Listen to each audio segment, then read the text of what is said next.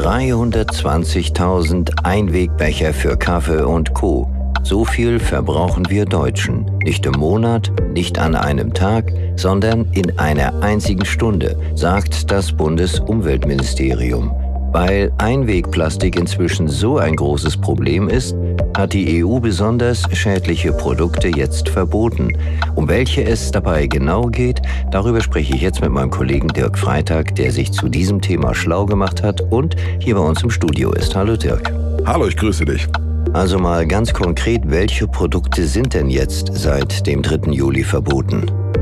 Also das Verbot betrifft die Produktion und den Verkauf von Wegwerfkunststoffprodukten, für die es inzwischen schon sinnvolle und nachhaltigere Alternativen gibt. Also betroffen sind vor allem Einwegbesteck und Geschirr aus Plastik, Trinkhalme, Rührstäbchen, Wattestäbchen und Luftballonstäbe aus Kunststoff. Außerdem natürlich Fastfood-Verpackungen und Wegwerfessensbehälter aus Styropor und was ich wirklich ganz wichtig finde, diese To-Go-Getränkebecher für Heißgetränke, die oft schon nach einmaliger Benutzung im Müll landen.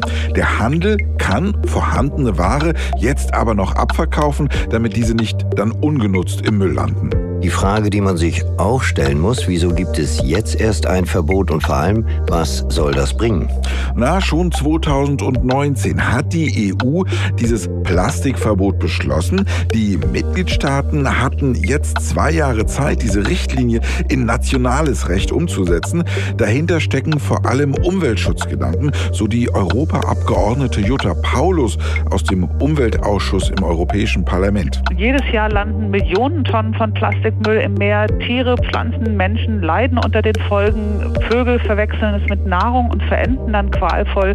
Und Plastik schadet ja auch unserem Klima, denn es verursacht Treibhausgase nicht nur bei der Herstellung, sondern auch beim Transport und dann auch bei der Müllbeseitigung. Und deswegen müssen wir unseren Plastikkonsum drastisch reduzieren. Und das ist erst der Anfang. Die EU hat angekündigt, die Richtlinie bis zum Jahr 2027 nochmal genau zu überprüfen und gegebenenfalls zu überarbeiten. Bis dahin will man man andere Kunststoffprodukte, für die es noch keine wirtschaftlichen Alternativen gibt, mit einem speziellen Warnhinweis kennzeichnen, damit wir als Verbraucher informierte Kaufentscheidungen treffen können. Da wirft sich natürlich die Frage auf, was ist das? Kannst du uns dieses Label jetzt mal genauer erklären?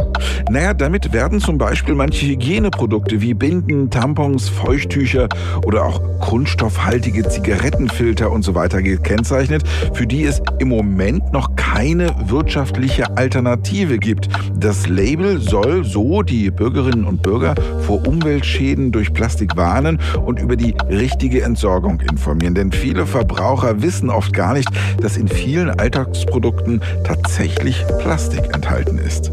Über das EU-weite Plastikverbot. Dirk Freitag bei uns im Studio. Vielen Dank für deinen Besuch. Sehr gerne. Tschüss.